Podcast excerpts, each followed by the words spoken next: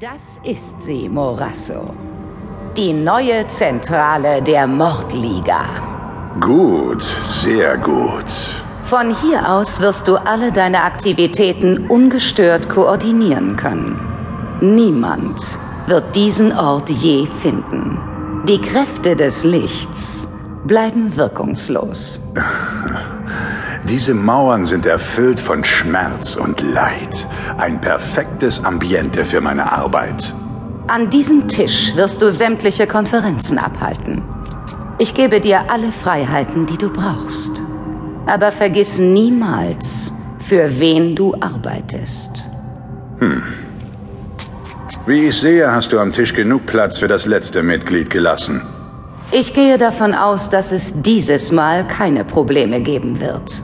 Dass Sinclair bei der Befreiung von Vampiro Del Mar aufgetaucht ist, hat unsere Pläne kaum gestört.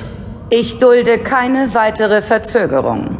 Wenn der Herr aller Untoten wiedererweckt ist, wird uns kaum jemand stoppen können. Aber bis dahin solltest du Sinclair nicht noch ein weiteres Mal unterschätzen. Ich weiß, was ich zu tun habe. Mondo kümmert sich bereits um ihn. Mondo wird Sinclair kaum ausschalten können. Das soll er auch gar nicht. Aber er wird ihn dort treffen, wo es weh tut. Und wenn sein Plan aufgeht, wird Sinclair dauerhaft geschwächt sein.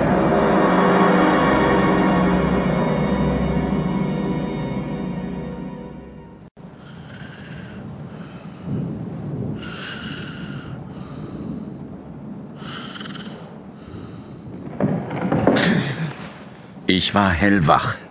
Etwas hatte mich aus dem Schlaf geholt. Ein Geräusch. Ich setzte mich auf, blickte auf den Wecker. Fünf Uhr. zehn. Alles war ruhig. Nur der Schneeregen trommelte leise gegen die Fensterscheiben. Hatte ich vielleicht nur geträumt? Meine Kehle war trocken.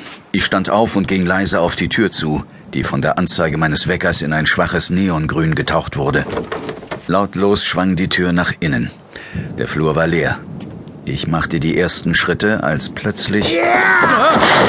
Blitzschnell wich ich zur Seite, tastete instinktiv nach dem Lichtschalter neben der Tür. Ah, scheiße! Nicht nur der Einbrecher wurde geblendet, auch ich musste blinzeln, sah nur schemenhaft, wie in der Hand des Unbekannten etwas aufblitzte. Komm nur her, ich blitz dich auf! Immer mit der Ruhe, Freundchen. Bisher hast du nur eingebrochen, jetzt kommt noch ein tätlicher Angriff mit dem Messer dazu. Hör auf zu labern!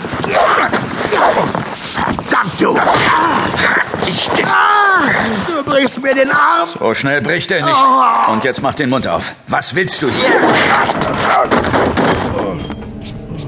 Mann, bist du ein Trottel! Wieso Trottel? Der Kerl liegt am Boden. Mit dem werd ich schon alleine fertig. Ha, du mit deinem dämlichen Kräftemessen. Das nächste Mal gehen wir auf Nummer sicher. Wo ist das Messer? Hier, Gib her. was hast du vor? Ich steche das Schwein ab. Bist du verrückt? Pass auf, was du sagst. Verdammt, Rick! Keiner hat gesagt, dass wir ihn umlegen sollen. Der Mistkerl hat mir fast den Arm gebrochen. Und wenn sie uns schnappen, haben wir einen Bullenmord am Hals. Kapierst du das endlich? Du kannst ja verschwinden, warte draußen. Nein, dann hänge ich zumindest mit Beihilfe drin. Steck das Messer weg. So ist es gut. Verdammter Bulle. Mann, Rick! Was denn? Der kleine Tritt wird ihn nicht umbringen. Lass uns endlich verschwinden. Hast du das Teil? Ja, hier. Genau wie auf dem Foto. Möchte zu gern wissen, was an dem Koffer so wertvoll ist. Das braucht uns nicht zu kümmern. Los. Unser Auftraggeber wartet nicht gern.